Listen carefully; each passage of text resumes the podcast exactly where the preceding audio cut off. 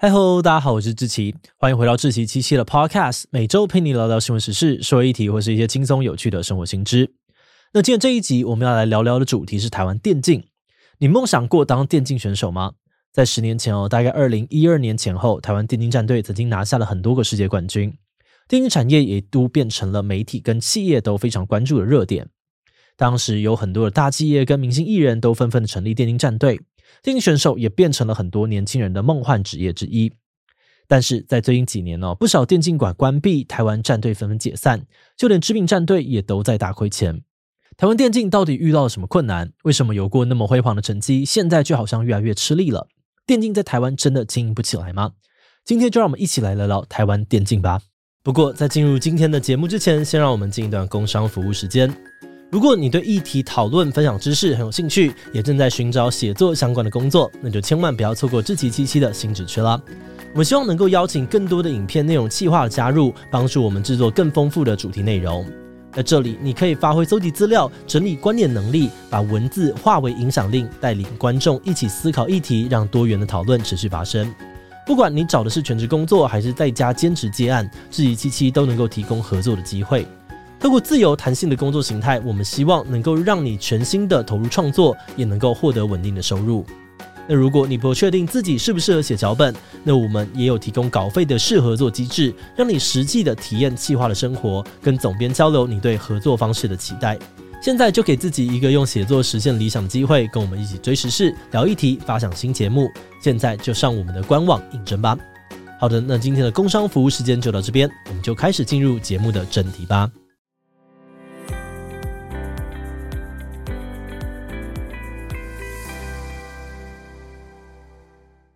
最早在两千年左右，台湾电竞就开始有规模的发展。当时像是《世纪帝国》啊、《星海争霸》、《魔兽争霸》等等经典的游戏，都成为了主流的比赛项目。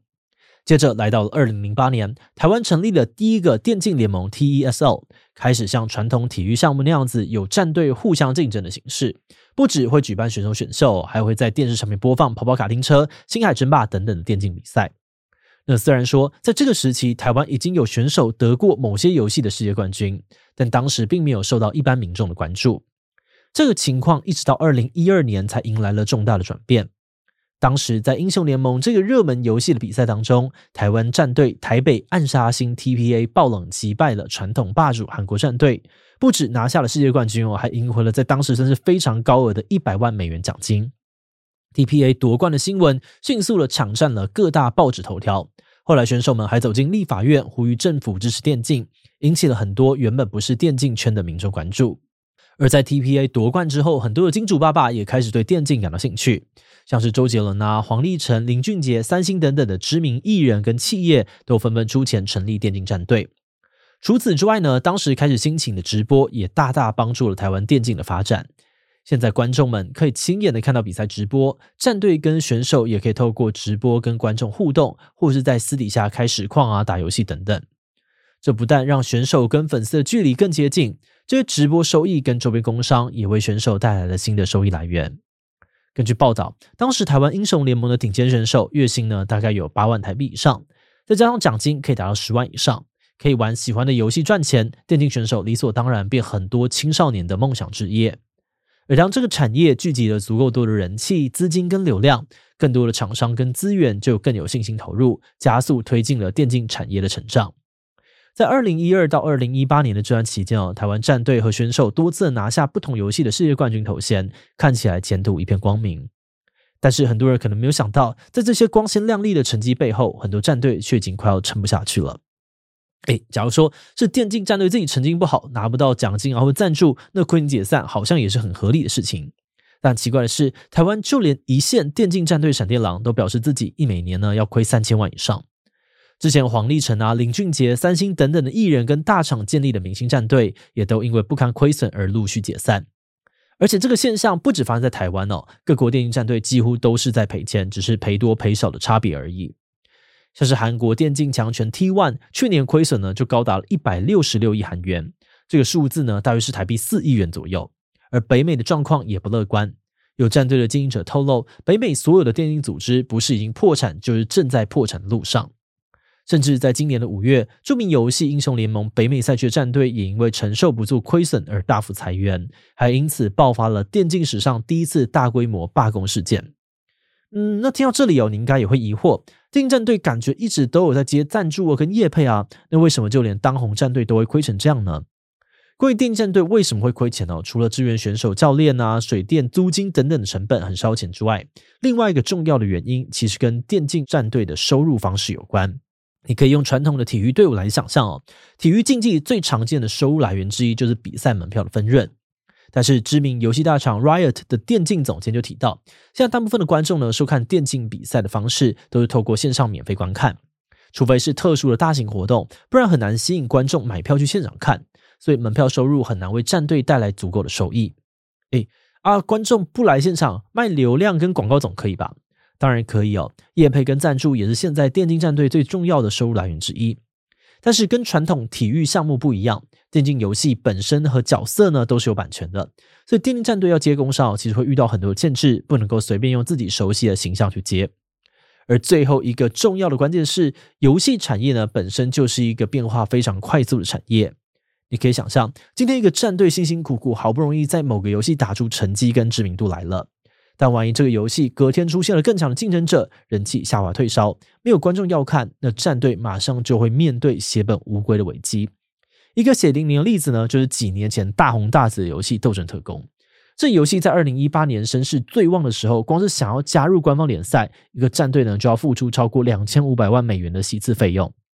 不过，因为当时游戏非常红哦，很多的企业啊跟名人还是愿意砸重金帮自己的战队卡位，准备大拼一波。但没有想到，游戏后来改版之后，遭到了玩家反弹，人气在一年内暴跌，比赛的热度也跟着大降。各大战队的知名选手抢着离开，现在联赛已经甚至到了要投票解散的地步。那对于当初投下重本的投资人来说呢，战队的亏损实在是大到难以想象。